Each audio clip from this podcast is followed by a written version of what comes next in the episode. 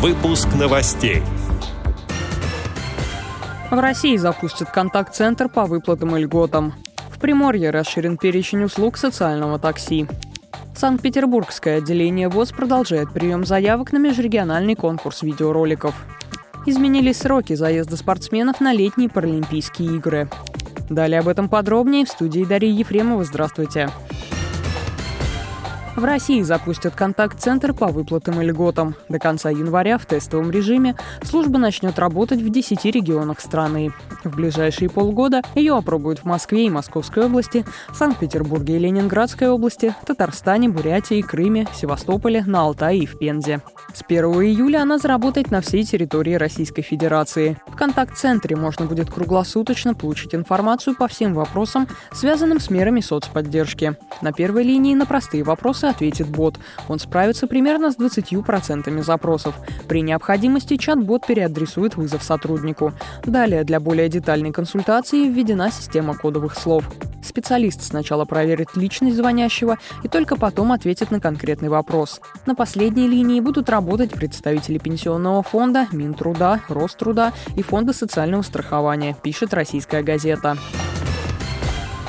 Приморье расширен перечень услуг социального такси. Список пунктов назначения дополнен рядом учреждений.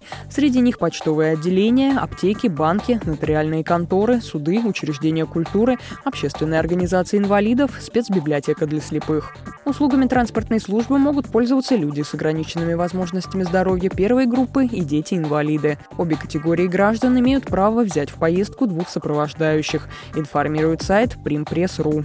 Отмечу, что во Владивостоке социальное такси работает с марта прошлого года. Объем расходов на предоставление транспортной услуги для одного человека не превышает 10 тысяч рублей в год. Продолжается прием заявок на межрегиональный конкурс видеороликов. Состязание «Друзьям расскажем о себе» проводится среди незрячих жителей Северо-Западного федерального округа. Учредителем выступает Санкт-Петербургское отделение ВОЗ. Конкурс имеет несколько номинаций. Участники могут рассказать о себе, о своей трудовой деятельности, о спортивных достижениях, о домашнем питомце или о творческом коллективе. Прием работ до 28 февраля. Возрастных ограничений нет. Для участия предоставляется заявка по установленной форме на адрес электронной почты info.sobaka.spbvoz.ru. Сюжет может быть снят любыми средствами видеосъемки в формате MP4 или MPEG. Продолжительность не более 4 минут. В работе обязательно присутствие тифлокомментария. Победителей и призеров ждут дипломы и памятные подарки, сообщает Санкт-Петербургская региональная организация ВОЗ.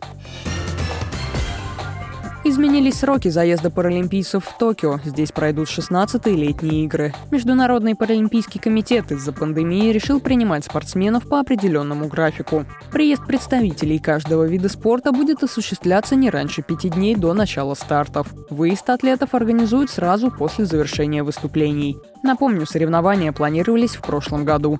По известным причинам начало мероприятия перенесено на 24 августа этого года. Паралимпийцы выступят почти во всех видах программ, передает информационный портал «Рецепт Спорт.ру».